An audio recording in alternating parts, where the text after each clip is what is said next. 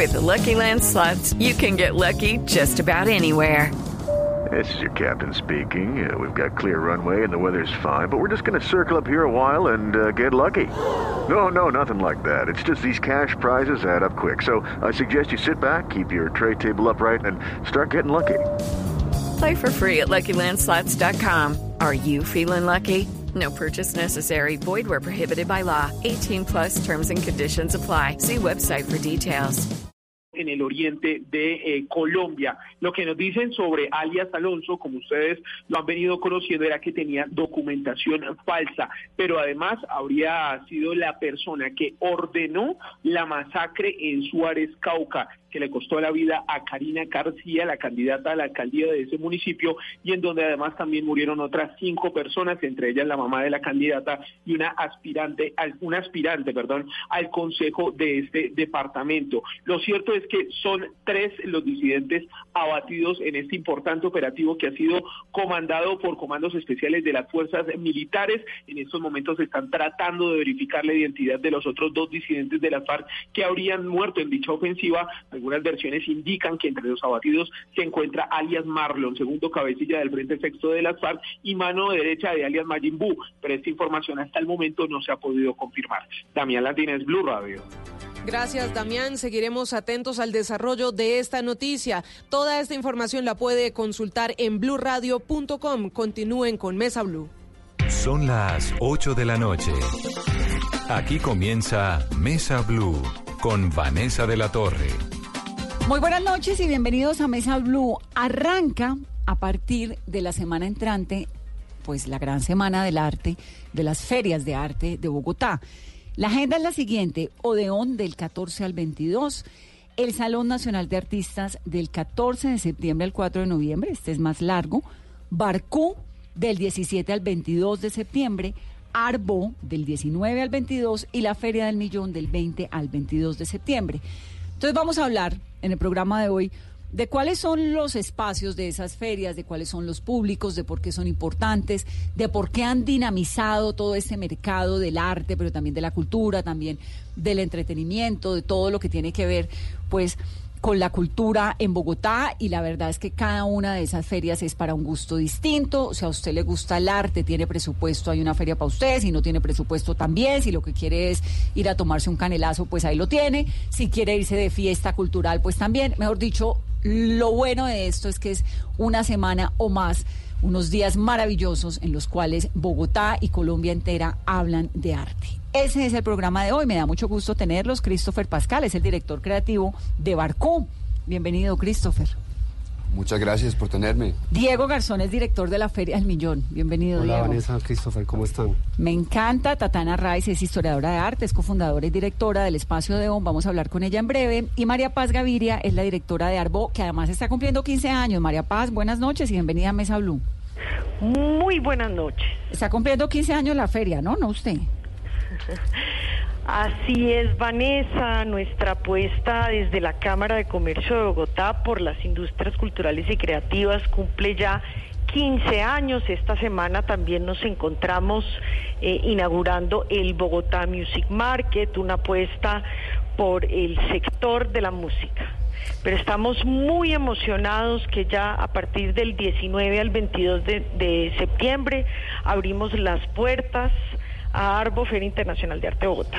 Bueno, ¿hay espacio, hay clientela para tanta feria, para tanta propuesta, Diego, en la Feria del Millón?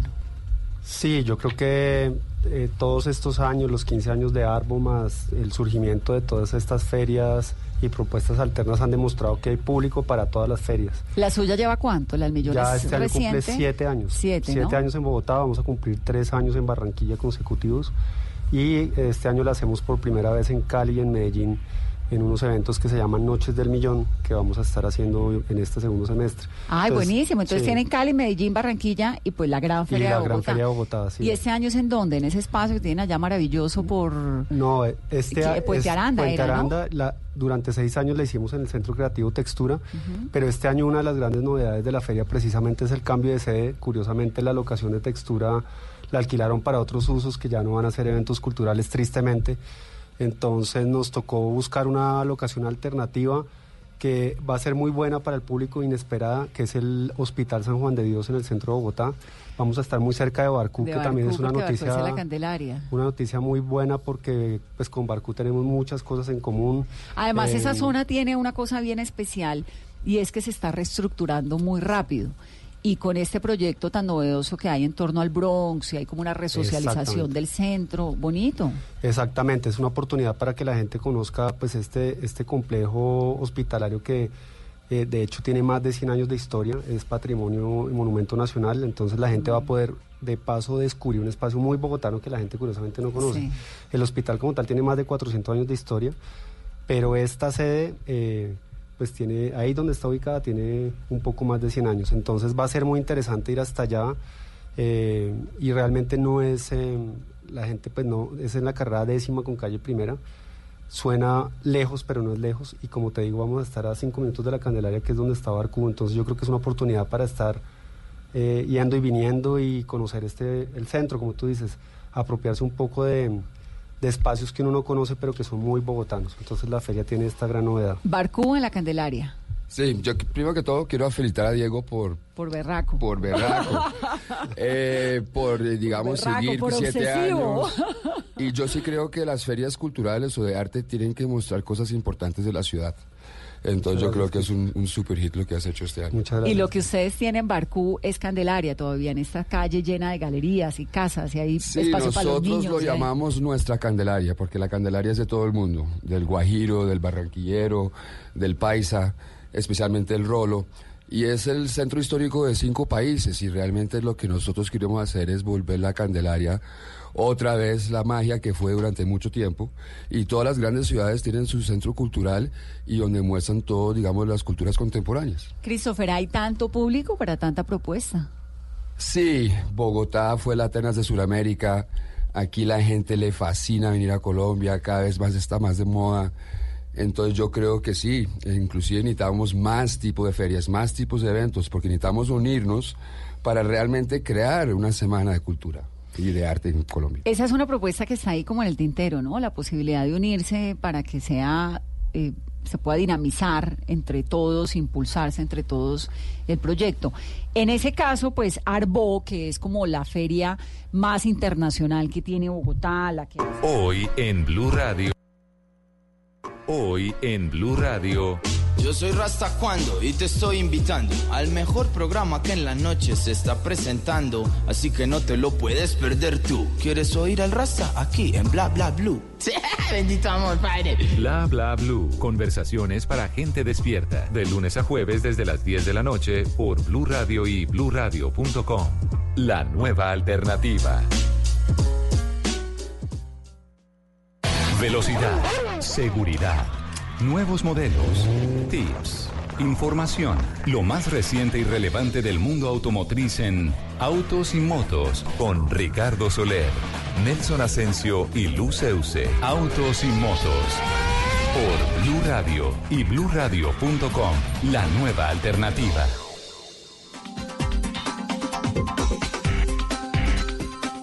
Eduardo Caicedo entró a la bulla nacional durante las elecciones presidenciales pasadas, cuando estuvo haciendo parte de esta coalición con Gustavo Petro, ¿no? Ustedes hicieron una consulta. Hicimos una consulta. Y ahora es candidato, un candidato muy fuerte a la gobernación del Magdalena. Bienvenido, Carlos. Muchas gracias, Vanessa, y cordial saludo a toda la audiencia de Blue Radio. Óigame, esa entrada que además creo que fue, digamos, como estrategia, no sé si fue una estrategia política, si fue realmente una competencia, lo que sea, en ese momento fue pues muy inteligente porque lo puso a usted en un nombre presidenciable cuando el país no lo conocía, lo conocían en Magdalena. ¿Eso salió de dónde? No, básicamente la, el anhelo que tenemos de que este país cambie y cambie con un enfoque regional. El anhelo, el anhelo que yo como persona que está obligada a la educación y a la educación superior hace muchos, muchos años, tengo que los jóvenes tengan acceso a la educación superior pública gratuita. Eh, esa fue una de las propuestas nuestras, que los territorios como el Caribe colombiano, que generan tanta riqueza y oportunidades al país, se desarrollen igual que el Pacífico. Pero Entonces esa entrada suya a la candidatura levantar, presidencial, ¿de fue levantar, salió? no, pues fue, fue levantar una voz desde las regiones, porque al final, aunque reconocemos y admiramos una serie de dirigentes políticos progresistas, eh, democráticos, alternativos, pues al final eh, estas decisiones las toman todas en Bogotá. Fíjate que todo se decide en Bogotá. Mm. La suerte de los millones de colombianos que vivimos en el Caribe, en el Pacífico, en la. Orinoquía, en la Amazonía, pasa por Bogotá. Entonces mm, decidimos un grupo de personas levantar una candidatura que dijimos, la prueba ácida va a ser si recogemos firmas. Y empezamos a caminar los departamentos del Caribe y también del interior y nos encontramos con la sorpresa de que la gente nos empezó a firmar. Y recogimos casi dos millones, bueno, dos millones cincuenta y ocho mil firmas aproximadamente. El Consejo Nacional Electoral nos reconoció a la postre el 900 país y pico mil. que había un señor que se llamaba Carlos Caicedo Bueno, en la cuenta. costa. Sí, y Y que eso fue- además el único que no ha- que los liderazgos de la costa no son los que siempre le ponen la luminaria, ¿no? Sino que hay otros liderazgos alternativos, democráticos ¿Usted ¿De y dónde ciudadanos. conocía a Gustavo Petro? ¿Qué tan cercano es? Bueno, no, nosotros, mm, bueno, nos conocimos él como alcalde de Bogotá, yo como alcalde de Santa Marta en la Asociación de Ciudades Capitales que fundamos. También, digamos, en el trasegar democrático, porque Petro fue parlamentario, dio unos debates muy importantes contra la parapolítica. Yo enfrenté a los... Senador brillante. Sí, eh, enfrenté a los parapolíticos en el Magdalena cuando fui rector. De, y bueno, fíjate tú que eso me costó a mí casi la vida. Y finalmente la privación de la libertad por montajes que hicieron estos parapolíticos que tenían el control del sistema judicial a nivel territorial. Ellos confesaron sus crímenes, confesaron que eran miembros de esas estructuras armadas ilegales, pero finalmente durante un tiempo me sacaron del, del camino, no solamente en el ejercicio de la rectoría, sino también en lo que ellos consideraban, mm, yo representaba, ¿no? una amenaza hacia la alcaldía de Santa Marta o el departamento del Magdalena o eventualmente hacia el Congreso de la República. Mm, De manera que también ahí nos encontramos, en esa lucha nacional, nosotros en esa lucha territorial, también en las causas por la paz, ¿verdad? Yo impulsé precisamente con toda decisión eh, El proceso de paz. el proceso de paz en el Caribe y buscamos, pues, y, y en la costa ganamos, ¿no? Una Sí. mm, diferencia mínima pero importante, una voz a favor de la paz en un territorio que ha sido también tan, Tan golpeado lacerado por la guerra, sí. por la guerra, por la violencia. Y claro, eso que genera miseria, pobreza, atraso, subdesarrollo. ¿Cuál es la razón? Entonces hicimos una consulta, pero pensábamos que íbamos a estar varios, Humberto de la Calle, Clara López, Petro, eh, Caicedo, inclusive que eventualmente podíamos integrarnos con la coalición Colombia, pero eso, de- in- en el Partido Verde, eh, en el Ejecutivo y en la Dirección Nacional habían votado invitarme a mí a esa consulta de Claudia Fajardo y de Robledo. Al final, pues, la dinámica se fue dando. Pero terminó usted en una plataforma política importante. Sí, Yo recuerdo perfectamente en esas elecciones que decíamos, bueno, pero ¿quién es Carlos Caicedo? El que no sabía quién era, ahí lo conoció. En aquel entonces usted ya aspiraba con la gobernación de ahora, no, no, no, no teníamos ese planteamiento en el escenario. Lo que pero usted estábamos- sabía que no iba a ganar. A que al lado del a Petro no le íbamos a ganar. eh, cuando tú te metes en una campaña, vas con el objetivo de hacer la mejor tarea posible y tratar de ganar. Eh, en nuestro caso había un diferencial frente a las identidades que son comunes entre Petro y yo, pero hay un diferencial en los resultados en la gestión en el territorio. Claro que a escala es mm, pues muy diferente el asunto, Bogotá y la ciudad de Santa Marta, pero, o la Universidad del Magdalena, pero digamos, la capacidad gerencial, los resultados, eso los pusimos de presente. Y las propuestas, con el enfoque también regional que planteamos, la propuesta de federalización de Colombia, la Que le- educación super- eh, superior pública gratuita. Ya me voy a meter en lo de la educación porque yo tengo clarísimo que esa es su bandera y porque además pues usted viene de una familia donde hay un padre maestro, ¿no? Una mujer que lo acompañó mucho tiempo, su madre, digamos, tiene Sí, una historia bonita que me gustaría que conociéramos. Pero, ¿qué tan petrista es? No, yo soy de Fuerza Ciudadana. Eh, es un poco feo decirlo, ¿no? Pero soy caicedista. Es decir, no, nosotros tenemos un- muchos puntos en común con Gustavo Petro, pero también hay puntos de diferencia. Si no lo hubiera, no existiéramos nosotros como Fuerza Ciudadana. El liderazgo nuestro estuviera subordinado a Petro. Y hay puntos en común, ¿cierto? Eh, Petro ha hecho énfasis precisamente en que este país tiene que eh, transitar hacia un nuevo modelo económico más productivo, ¿cierto?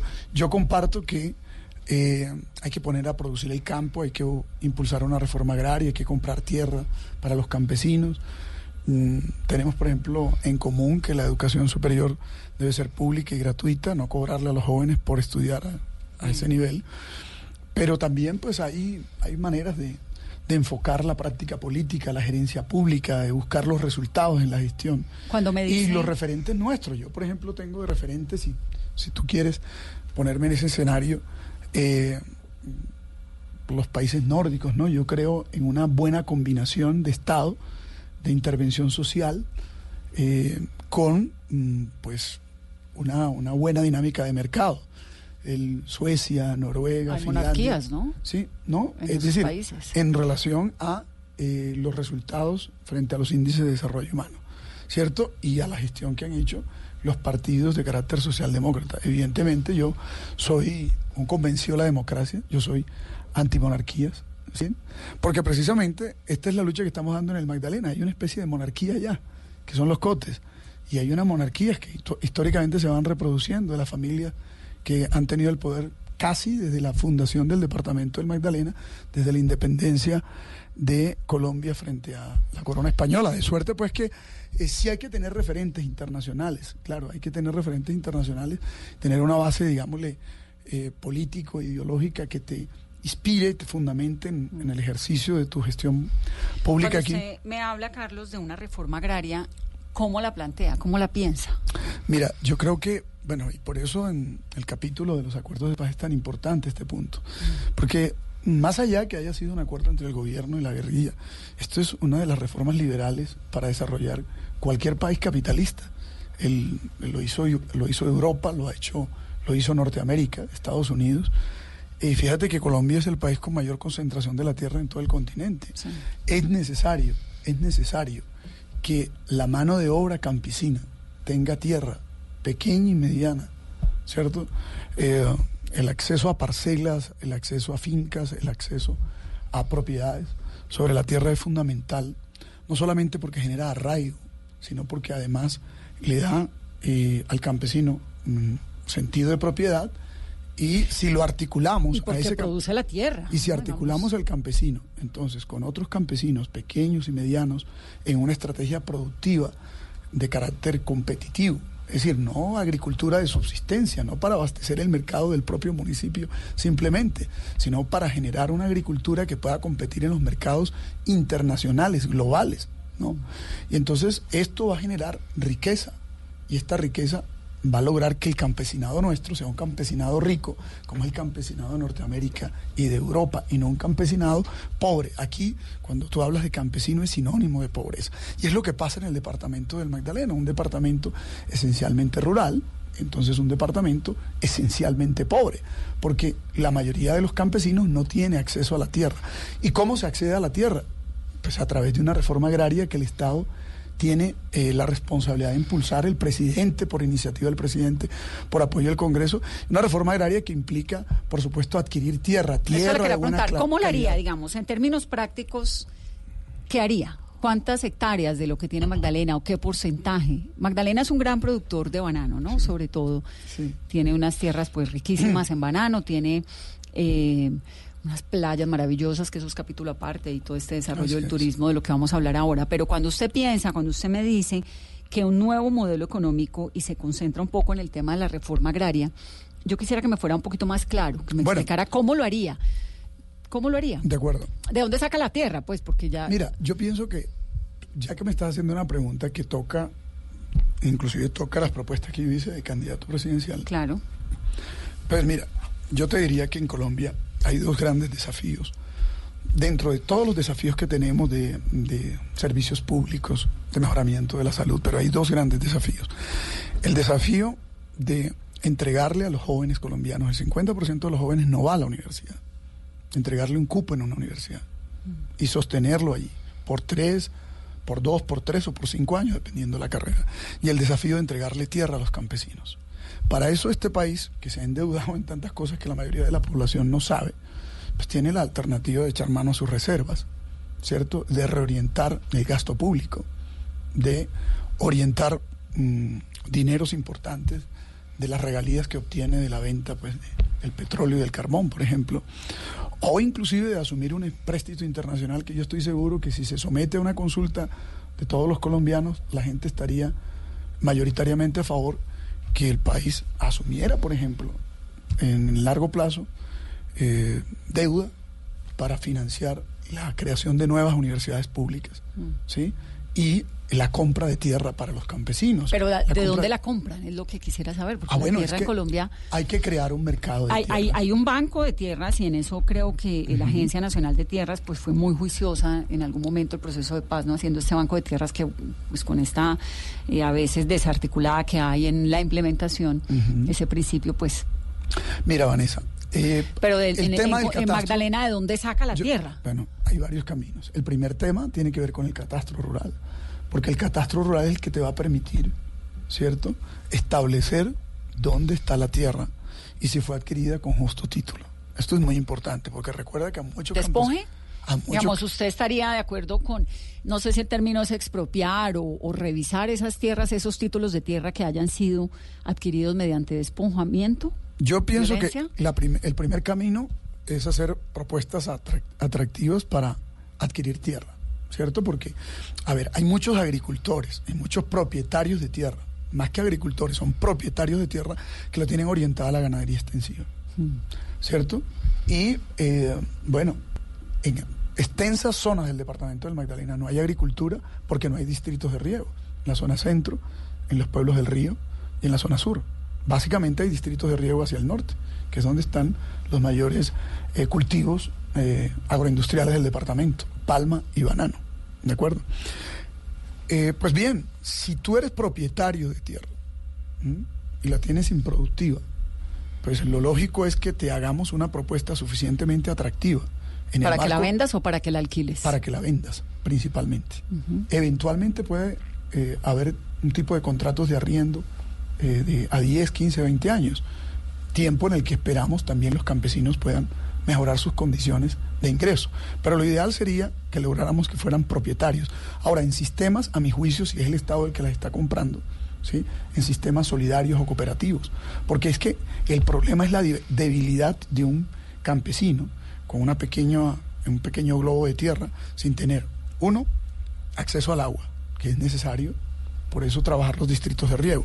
Segundo, acceso a los mercados, porque precisamente el departamento del Magdalena tiene eh, una red vial preponderantemente de red terciaria eh, que está en puros carreteables, en pésimas condiciones.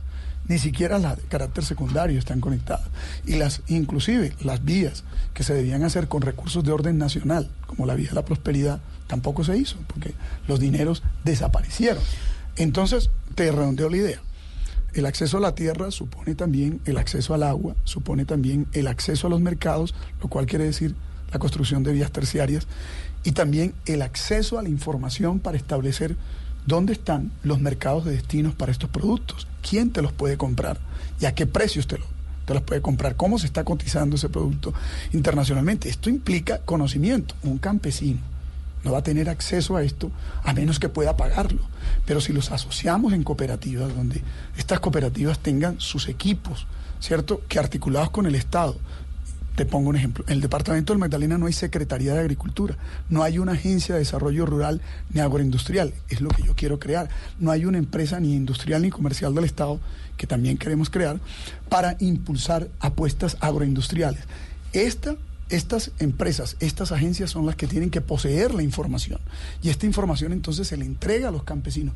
Pero si están asociados va a ser mucho mejor porque van a ser más competitivos, van a tener posibilidad contra la tierra de acceder a créditos y también acceder a un banco de maquinarias que pudiéramos arrendarles a muy bajo costo y acceder a semillas. Que lo están haciendo en Boyacá. Claro, de una forma muy exitosa. Mira lo que pasó ahorita. Hay un riesgo del fusario, que es, una, es un hongo que afecta el, banano.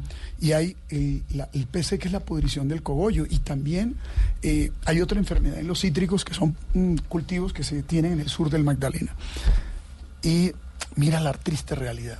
Tienen que, que acudir a resolver el problema los propios productores o el gobierno nacional, pero el departamento no tiene un laboratorio de calidad de tierra, un laboratorio de calidad de agua. Y la Universidad de Magdalena no lo hizo. Un laboratorio fitosanitario. La universidad tiene laboratorios. Inclusive yo logré. fue rector de claro, la universidad. recuperar y transformar esa universidad y fortalecerle su, su sistema de investigación y sus laboratorios. Pero es que el- la agencia pública, el Estado, tiene que tener sus propias herramientas para que se articule con la academia, para que se articule con los productores. De manera pues que yo creo que hay unas competencias de los municipios, hay unas competencias del departamento y otra de la nación.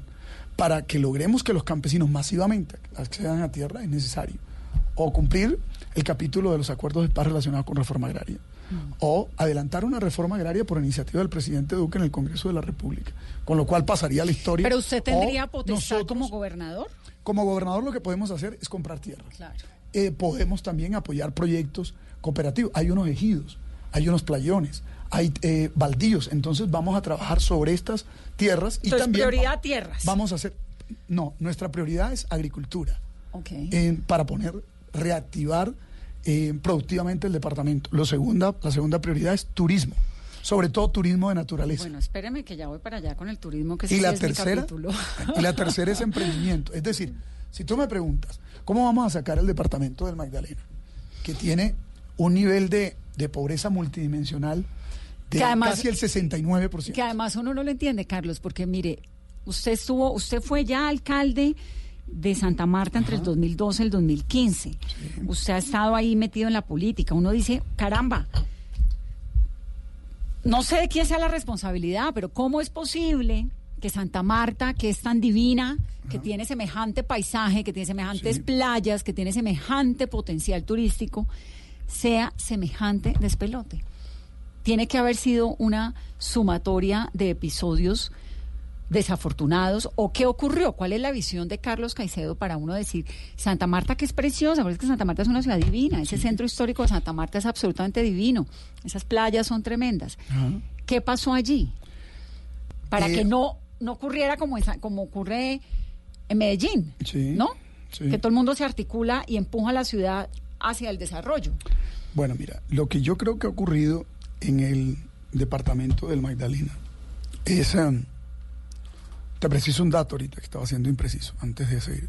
En relación a la NBI estamos en 64%. Necesidades básicas insatisfechas en 34%. Que es altísimo. Claro, Es 34% en personas en miseria y en 48.5 en pobreza monetaria. Por eso, ¿y es cómo- decir, cómo- somos cómo el es eso cuarto, posible? el cuarto departamento más, Más pobre, pobre. de Colombia. Es decir, mira con quién estamos compitiendo. Con Guajira, con Chocó y con Cauca. ¿Mm? Eh, ¿Qué es lo que ha pasado en el departamento del Magdalena? Eh, mira, nosotros llevamos siete años, tres meses aproximadamente en el gobierno. En esos siete años, tres meses, encontramos la ciudad en ley Eh, 550. eh, me está hablando del gobierno Carlos Caicedo y Rafael Martínez. Carlos Caicedo Rafa Claro, Martínez en la Del alcaldía. proyecto nuestro de Sí. Fuerza Ciudadana, esta, de este gobierno ciudadanos. Sí, sí. Esto es Sí. alcaldía. Alcaldía de Santa Marta. Claro, la alcaldía es la que le aporta los mejores indicadores a Al departamento. a la medición global del departamento. Pues si sustraemos en la medición de los indicadores. Porque además ustedes tienen jurisdicción hasta, hasta los pueblos aledaños, ¿no? Casi hasta Palomino tiene. Me lo explicaba alguna vez Rafael Martínez. La frontera nuestra es precisamente Río Palomino. Claro. el Pico Colón y Bolívar, ¿sí? están en jurisdicción nuestra, en el distrito de Santa Marta, y tenemos, obviamente, eh, fronteras con Ciénaga, ¿no? son más o menos 2.300 kilómetros cuadrados. Eh, o sea que tenemos desde el mm, cero hasta, imagínate, más de 1.500... Nieves perpetuas. eh, perdón, 5.700 metros de altura aproximadamente. Nieves perpetuas. Eh, ¿Qué es lo que ha pasado? Pues es que históricamente estuvieron gobernando eh, un pequeño número de personas, mm, familias mm, muy articuladas a las familias que estuvieron en el poder desde la época de la colonia, que tuvieron un modelo de desarrollo hacia adentro, muy ligado a una agricultura de subsistencia, la ganadería. Fíjate que a principios de, del siglo XX, finales del siglo XIX, aparecieron los norteamericanos con el banano. Entonces muchos de esos terratenientes de aquella época se metieron en ese negocio. Luego aparecieron los ingleses y los norteamericanos con lo del café, hace cerca de 120 años, o algo así. Y entonces empezó a desarrollar también nuestra zona cafetera. Pero la actividad comercial eh, fue muy pobre, ¿no? Inclusive la actividad comercial de Santa Marta fue desarrollada por los santanderianos y más recientemente los centros comerciales de Santa Marta fueron desarrollados por personas de Barranquilla y el turismo por personas de Bogotá. ¿Dónde estaba la iniciativa propia de las personas con más capital, con más dinero, con más tierra? Fue cayendo en un proceso de depresión económica, de falta de liderazgo, de falta de gerencia, de falta de visión, de falta de planeación, a mi juicio. Y esa especie de rotación de los cargos públicos de una familia que al final se casa con otra, ¿sí? Pues Mm, va generando como un proceso endógeno allí que, impide un desarrollo inclusivo del conjunto del territorio. ¿Pero por qué en ocho años? Bueno, en yo te voy a decir, en siete años, tres meses te voy a contar cómo cambió la ciudad. Porque es importante hacer el contraste del antes y después. Nosotros, ¿a quién le recibimos? Nosotros le recibimos a una familia, a los días Se recibieron en ley de quiebra, ¿no? Sí, a la familia de Granados, que estaba en la alcaldía. Y antes de esa, estaba la familia Cotes, Zúñiga Cotes, ¿verdad? Es decir, el esposo de la gobernadora Rosa Cotes, que de por cierto fue condenado por vínculo con grupos paramilitares. Eh, nos entregaron la ciudad, uno, en ley 550. Igual está el departamento en ley 550. Nosotros sacamos la ciudad en el primer año de ley 550 ellos tenían como propósito seguir amparando una serie de deudas que a nuestro juicio no estaban suficientemente sustentadas y soportadas. Y con una alerta que nos entregó el propio Ministerio de Hacienda, pues decidimos no darle prórroga a eh, la ley 550, con lo cual empezamos a liberar recursos para empezar a hacer inversión y ir revisando el conjunto de pasivos que quedaron allí por fuera de la ley 550, entre ellos los de salud, y encontramos que deudas de casi 50 mil millones de pesos, al revisarlos, al castigarlas, eh, le rebajamos en cerca, le rebajamos 28 mil millones de pesos. Había entidades en liquidación que llevaban 16 años cuando la norma establece dos años máximo eh, una prórroga de dos más, cuatro, pero esto se había vuelto un carrusel de pagos para una serie de negociantes. 37 mil millones estaban reclamando, al final pagamos 14 mil millones. Entonces, fuimos saneando las finanzas. Al sanear las finanzas, pues nos dedicamos a una tarea, empezar a planear una agenda de inversiones. Pero también tuvimos un problema, apenas me posesioné. El sexto día me hicieron un paro armado las bandas armadas, las BACRIN, que son los hijos de los grupos paramilitares. Mm, eso eh, es Hernán Giraldo. Bueno, todos, esos grupos, ellos fueron extraditados, pero ahí quedaron mm. sus sucedáneos y llegaron estos mellizos y luego todos los, eh, mm. todos los grupos que tú estás mencionando eh, se, fueron uno a otro sucediendo y tienen una serie de estructuras eh, que buscaban controlar la ciudad. ¿Qué hicimos? Convocamos al presidente, al ministro de Defensa, al director de la policía. Yo les solicité la Policía Metropolitana. El presidente de la República, el presidente Santos, hay que reconocerlo, nos apoyó en esa estrategia.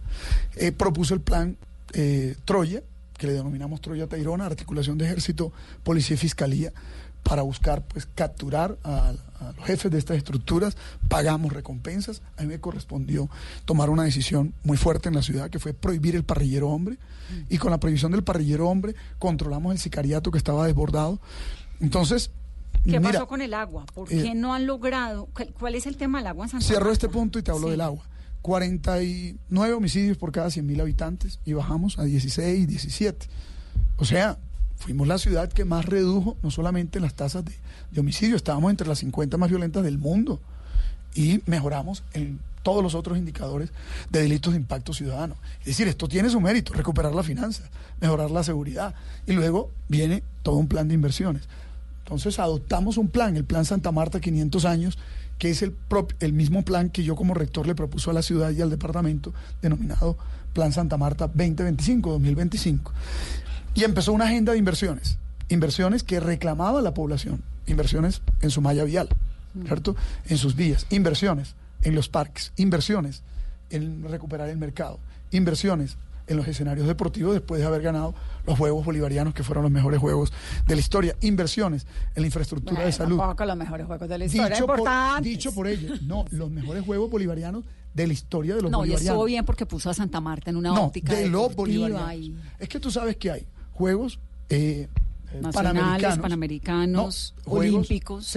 No, los olímpicos, los mm. panamericanos, los centroamericanos y del Caribe, luego los suramericanos, y estos son los únicos juegos en homenaje a una persona, un personaje, era Bolívar, el libertador, le llamaban Juegos Bolivarianos. Entonces eran los juegos que nosotros decidimos aplicar y nos los ganamos no teniendo infraestructura ni recursos. Al hacerlo, los propios... Se hicieron 10 canchas allí, ¿no? 15 para los juegos. Sí, nuevas 12. Esas, esas canchas y esos escenarios deportivos terminaron convertidos en elefantes blancos no, o terminaron hoy en día funcionan. Mira, te voy a decir algo. En algún momento Noticias Caracol no me no le puedo decir el año, pero no me acuerdo. Eh, habían unas piscinas en unas condiciones muy deplorables. Claro, esa fue la que yo decidí recuperar haciendo una nueva piscina olímpica. Y el estadio era una vergüenza. Ahí está como monumento a la desidia, a la corrupción y el abandono, porque entre otros estos sectores de la politiquería allá hicieron toda la estrategia para que no construyéramos ahí una arena de eventos deportivos. De suerte que hicimos el estadio en otra zona. Carlos, ahí explíqueme, explíqueme Ahí están los escenarios deportivos. Y fíjate que los escenarios ahora, con las escuelas populares del deporte, se han convertido en grandes semilleros de deportistas que son campeones nacionales. Mira, están ganando en patinaje, están ganando en BMX. Eso es el resultado de esa estrategia. Explíqueme el tema del agua. Bueno, entonces hablemos. Verdaderamente algo que uno no puede comprender de Hablemos del tema del agua.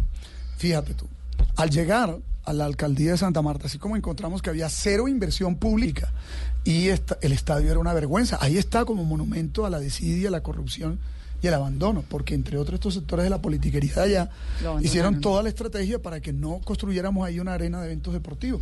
De suerte que hicimos el estadio en otra zona. Carlos, ahí explíqueme, están, explíqueme Ahí están los escenarios deportivos. Y fíjate que los escenarios ahora, con las escuelas populares del deporte, se han convertido en grandes semilleros de deportistas que son campeones nacionales. Mira, están ganando en patinaje, están ganando en BMX. Eso es el resultado de esa estrategia.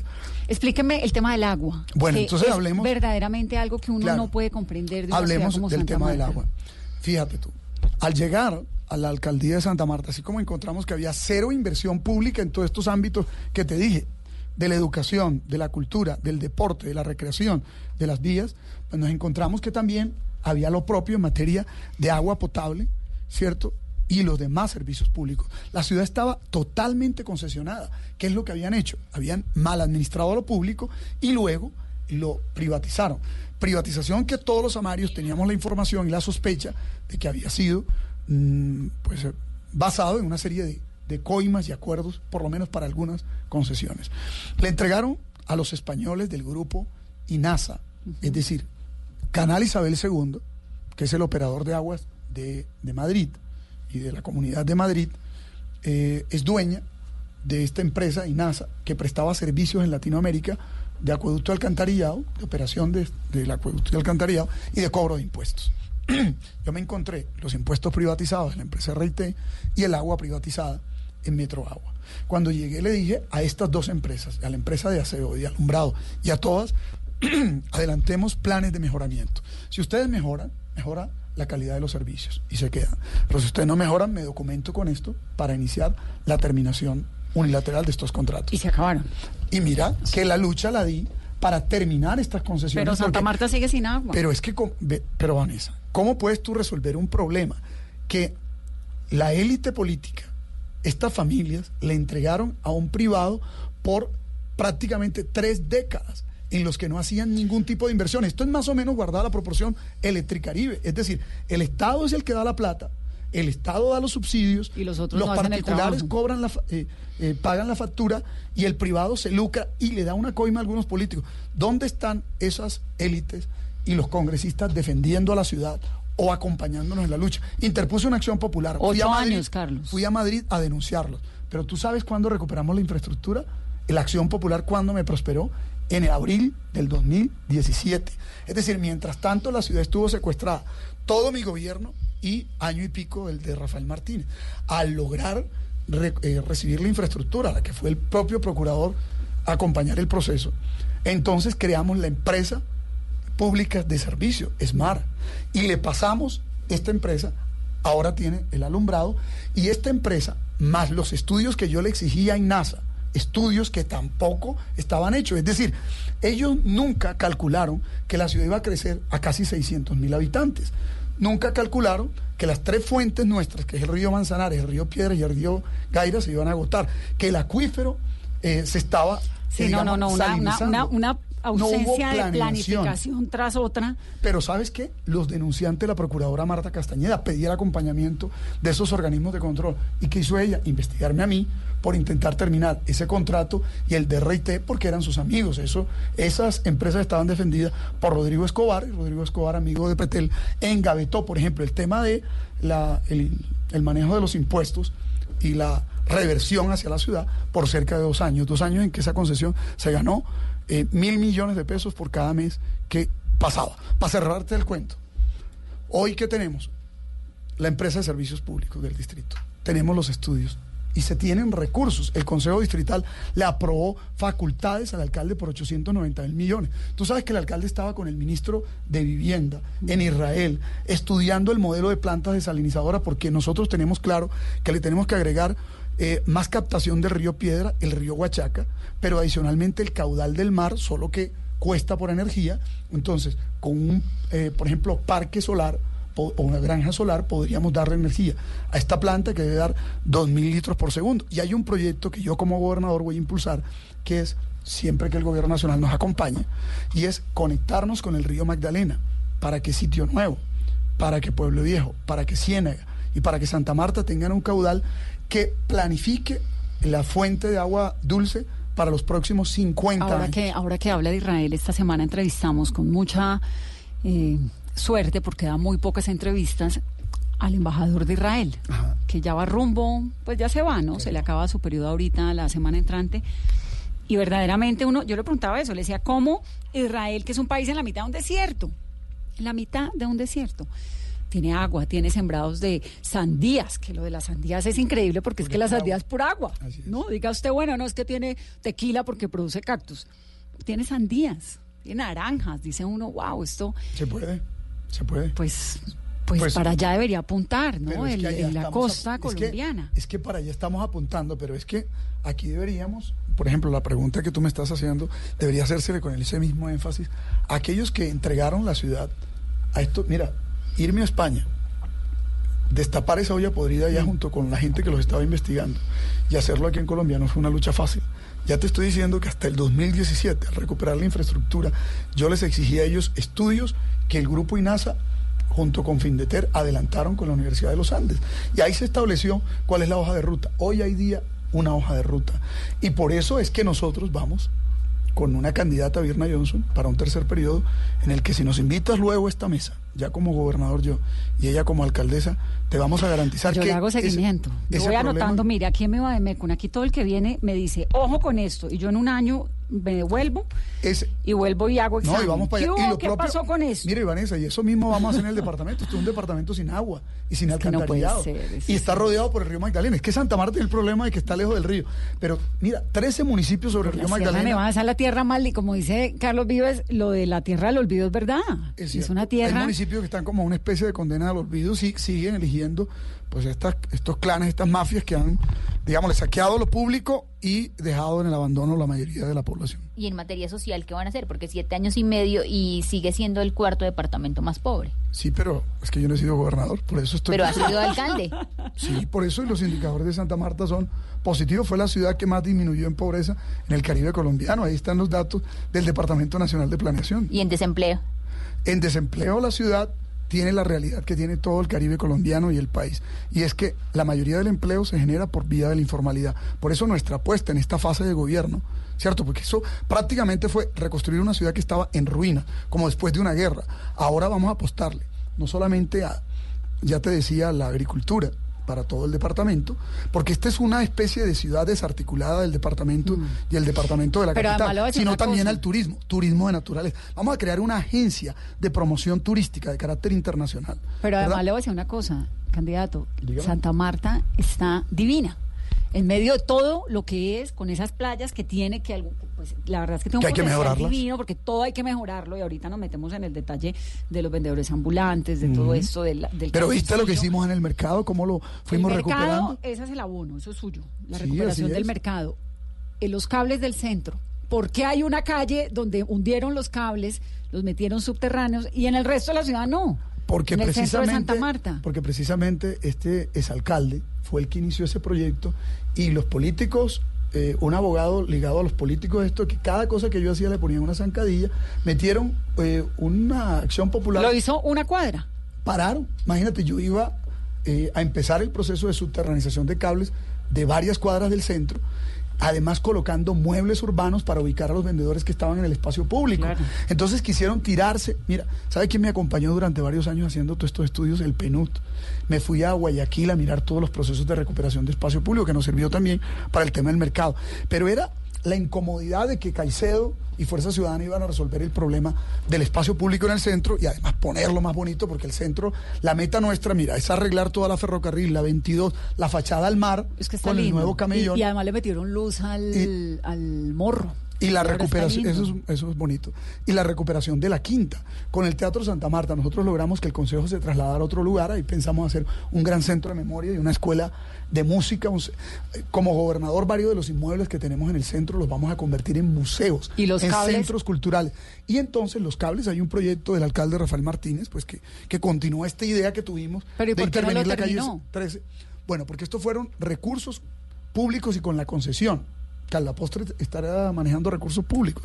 Pero acá lo que se planteó para subterranizar todos los cables, pues un proyecto costoso, ¿cierto? Porque implica no solo los cables, los postes, los transformadores y todo el tema pues de la, del drenaje adecuado que tiene que tener esto para, para que no haya ningún tipo de problemas, eh, se había planteado por una alianza público-privada. Es un proyecto que, digámosle, mm, estaba avanzando cuando llegó esta especie de ejército de ocupación que se tomó Santa Marta por cuatro meses con la felicidad pues, de los parlamentarios y de, las, de los clanes familiares que hay allí, que quisieron otra vez repartirse la alcaldía por cuotas y por pedazos, que fue lo que nosotros evitamos a lo largo de siete años. Pudimos gobernar porque es que la ciudad estaba no solamente secuestrada con concesiones, sino unas mafias políticas que se repartían cada secretaría, como lo vienen haciendo en el departamento, para saquear los recursos y eso es lo que ha conducido a que Santa Marta, siendo la más antigua de Sudamérica, fuera la campeona de pobreza en la propia región. Pero fíjate en siete años, Vanessa, ¿cómo cambió? O sea, logramos Sí, le abono, cambiarlo. Le abono que la verdad está linda. Tiene esta calle, ¿cómo se llama esa calle? Que está llena de bares y de restaurantes y con unas luces. Callejón del Correo. El callejón que está. Sí, eso es producto también de toda la intervención del centro histórico.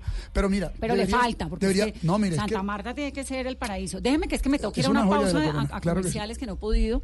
Estamos hablando con Carlos Caicedo, candidato a la gobernación de Santa Marta, de Magdalena, ex alcalde de Santa Marta. Volvemos en breve. Esto es Mesa. Todos tenemos un reto, algo que nos impulsa, eso que nos hace levantar de la cama todos los días, un sueño que nos lleva al límite y nada más importa. No importa el dolor, ni la frustración, no importa el tiempo.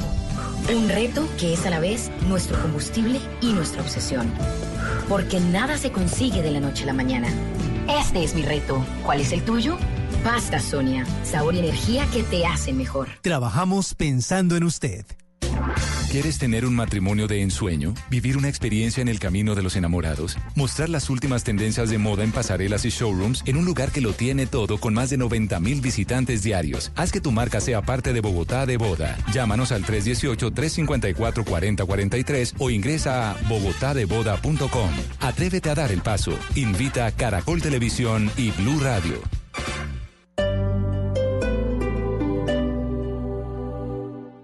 El Teatro Mayor Julio Mario Santo Domingo presenta a Joyce Di Donato y al ensamble Il Pomodoro con el recital barroco En Guerra y Paz, con obras de Händel y Purcell, entre otros. Miércoles 16 de octubre, 8 pm. Compre ya sus entradas a través de primera fila o en taquillas del teatro. Apoya a Bancolombia y Caracol Televisión. Invita a Blue Radio y Alcaldía de Bogotá. Más información www.teatromayor.org. Código PULEP EII 686.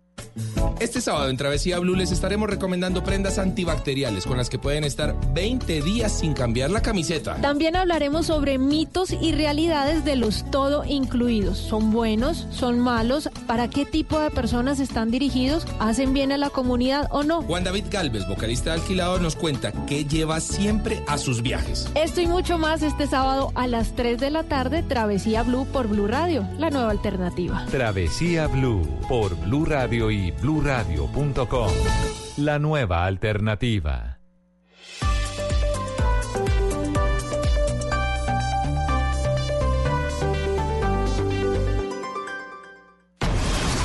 Yo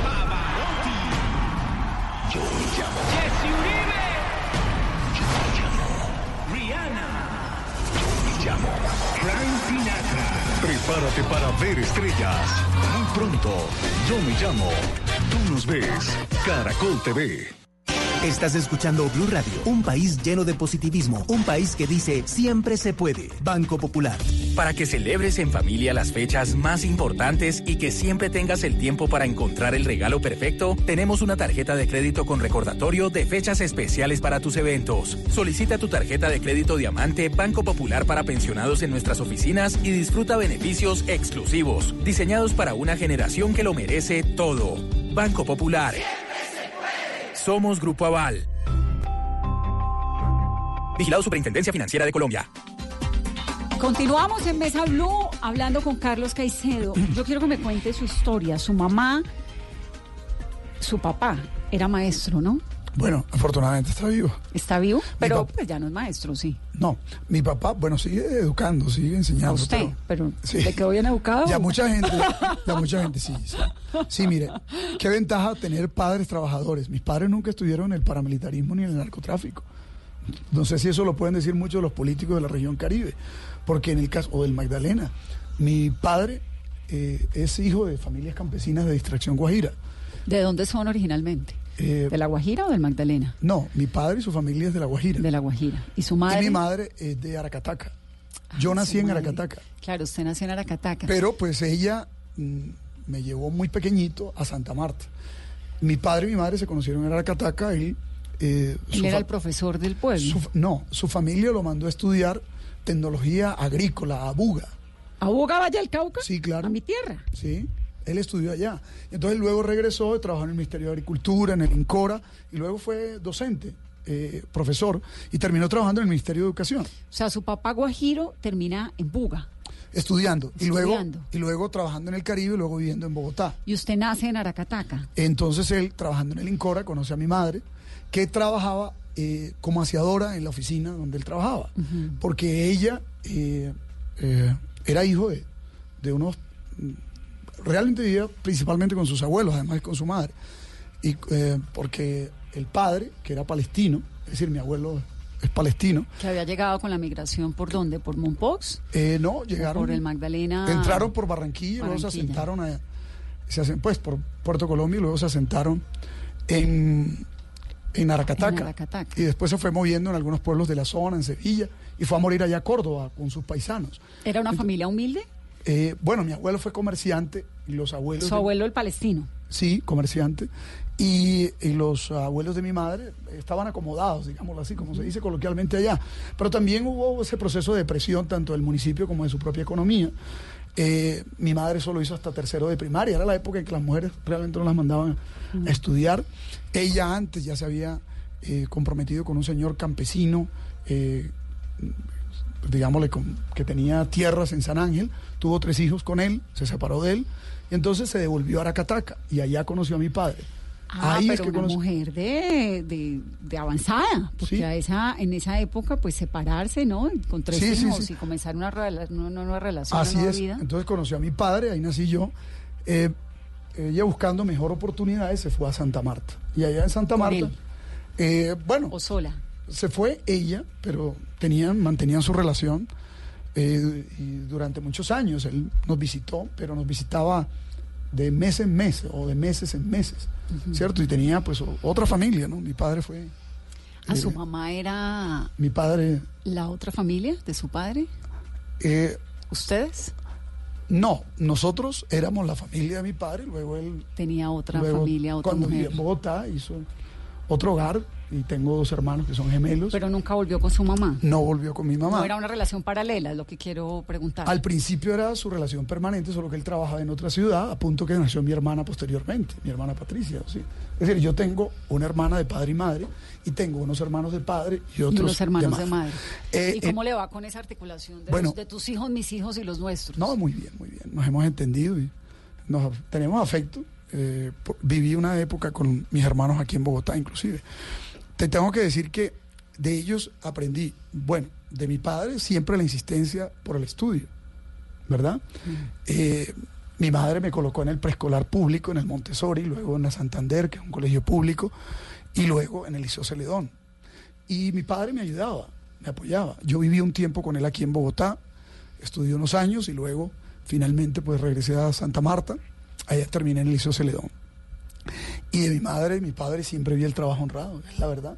Ella trabajó en casas de familia y duró luego trabajando. Era empleada doméstica. Empleada doméstica. Los últimos 10 años de su vida laboral lo hizo eh, en el hospital, un hospital público en Santa Marta, pero duró varios años trabajando como inmigrante en Venezuela.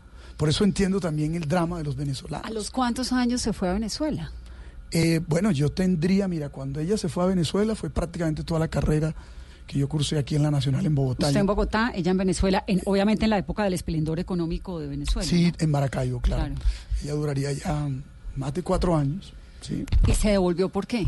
Bueno, ya se devolvió porque nada, le hacíamos falta, nosotros también la queríamos acá.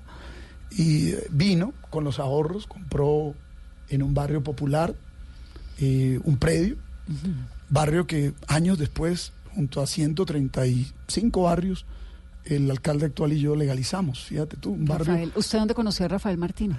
En la Universidad del Magdalena. Bueno, antesito, Rafa era un, un joven que se acercó a- al, al proyecto nuestro. Rafael Eh, tiene una historia maravillosa porque él pedía limosna en los buses, ¿no? Alguna él- vez me no, lo contó en no una limosna, entrevista. él era cobrador en los buses. Y era un muchacho que en algún momento no tenía casa, que vivía, Sí, claro, vivía donde lo cogía la noche, en las calles. Y... Él vivía, él vivía en distintas casas de distintos amigos que lo Él me contó esa historia Ese vino le hice de- hace mucho tiempo. de Guamal. Bueno, yo lo conocí antes de ingresar, que él ingresara a la Universidad Magdalena. Él ingresa en el marco de un convenio que nosotros logramos para que distintos líderes sociales y que personas que estaban articuladas al proyecto nuestro que venía de un proceso de paz. Yo fui vocero, proceso de paz. Se fue además de la séptima papeleta, ¿no? Y fui líder de estudiantil de la séptima papeleta. Entonces Rafa entra a estudiar en la Universidad del Magdalena y se hace líder estudiantil. Yo era rector. Eh, posteriormente, bueno, él nos acompañó junto con varios estudiantes, muchos de los cuales pues se hicieron profesionales y siguieron trabajando conmigo. Eh, en el proceso de transformación, de refundación que llamamos en ese tiempo de la Universidad de Magdalena. Posteriormente se hizo profesional y al hacerse profesional yo lo fui vinculando en el equipo de trabajo. Y desde esa época está trabajando conmigo. ¿Y su mamá qué se hizo? Bueno, mi mamá vive en, en un barrio que se llama Portales del Arco Iris, que queda en la ciudadela 20 de julio. Yo eh, impulsé ese proyecto, el proyecto de Portales del Arco Iris, 28 casas, ¿no? Ella vive ahí, en una casa. mm, y pues afortunadamente tengo la dicha De poderla apoyar, de tenerla. eh, Y el papá también está vivo, Y mi dijo. papá, entonces, la pasa aquí en Bogotá y en La Guajira. ¿Usted no cree, ya que es de Aracataca, que Colombia debería tener un tren rápido que vaya a Aracataca o alguna cosa que fomente el turismo en Aracataca? ¿Cuál es, cuál, cuál es su relación con esa población? Eh, estuve en Aracataca precisamente ayer. Eh, Que a uno le preguntan en el mundo, ay, Aracataca, la cuna del realismo mágico, Gabo, no sé qué. Yo le Resulta ellos- que Aracataca es un pueblo abandonado Yo en le- el final del mundo. Yo le decía a ellos que precisamente este es un pueblo mundialmente conocido y tristemente abandonado en Colombia. Claro. Eh, porque mm, tenemos sueños en común de que Aracataca tenga prosperidad, que la gente tenga mejor vida. Porque simplemente vivir del, del buen nombre y del renombre de Macondo, García Márquez no es suficiente. Hay que intentar apropiar inclusive eso como oportunidad. Pero ya con Entonces, eso viviría el pueblo. Claro, eso como oportunidad, yo ¿No? se los he dicho. Entonces, tú lo has dicho, me, me- me quitaste de la boca una de las propuestas que, que quería compartirte, y es que creo que la activación del turismo pasa, entre otras cosas, y de nuestra economía, por habilitar el eje férreo, no solo para carbón, carbón que contamina. Está bien que muevan cargas de carbón, que paguen regalías, pero lo que no está bien es que este carbón pase por los pueblos, afecte la calidad de vida, contamine, ¿cierto?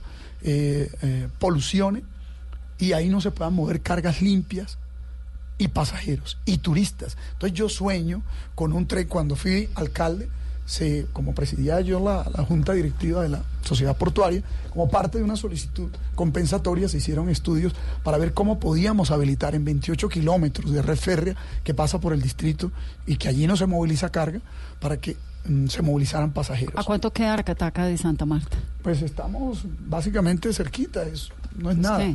¿Cuántos kilómetros? Mira, mm, hay menos de 100 kilómetros. Cerca. Es muy cerca, estamos a, a una hora. Entonces, nosotros, mm, ¿qué estamos planteando? estamos planteando que el tren que pasa por Santa Marta, por Ciénaga, por zona bananera. Que Ciénaga va a quedar divino con esa remodelación que le están haciendo a la plaza. El centro de Ciénaga, claro. El centro. Y que pasa por eh, Aracataca. Aracataca eh, y que toca también el, el eje férreo Retén, de alguna manera Fundación.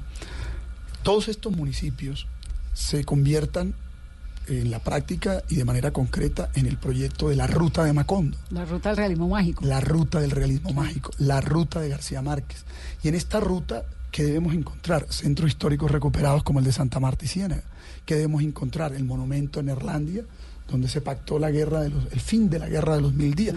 ¿Qué debemos encontrar? Un museo de la memoria por aquella masacre tan dolorosa en la que todavía no se va El a hotel de Remedio La Bella, que está precioso perdón a, en al- a los trabajadores Mm. bananeros, la masacre de la las masacre las bananeras. pero también, mira, un pueblo, eh, es decir, un municipio temático con áreas temáticas como Aracataca y es reencontrarnos en la realidad, es decir, en- ahí encontrar el realismo mágico en la realidad de, de Aracataca, los, los relatos de García Márquez, entonces la reconstrucción de la calle de los turcos. La ruta del realismo mágico. Me gusta esa idea. Y esta idea, ¿sabes qué significa? Tener centros cultural, un gran centro cultural que forme en, artes, a- en, en guianzas turísticas, que forme a los folcloristas, que forme en música. Hay un, hay problema y danzas, no quiero, no quiero despedir, bueno, eh, más que un problema es un reto, ¿no? El tema, ya que su madre, pues tiene usted el corazón tan pegado a Venezuela por cuenta de la vida de ella ya durante un tiempo. El tema de los ciudadanos de Venezuela que llegan a, a- al Magdalena, obviamente esperanzados y de gente en su mayoría pues muy honesta que viene a trabajar y a buscar oportunidades, pero representan un reto muy grande para el departamento, para el país, pero también para el departamento. ¿Qué solución plantea? Eh, ¿En qué nivel de importancia dentro de su proyecto político está? Mira, yo pienso que aquí hay responsabilidades compartidas de los municipios, del departamento y de la nación. Eh, la nación no puede dejar a los departamentos que han sido grandes receptores y los municipios grandes receptores de inmigración, como lo ha sido Santa Marta, como lo ha sido el Magdalena, como lo ha sido La Guajira, como lo ha sido los dos Santanderes, simplemente pues con Arauca, el eh, Arauca, Arauca. eh, simplemente con las responsabilidades eh,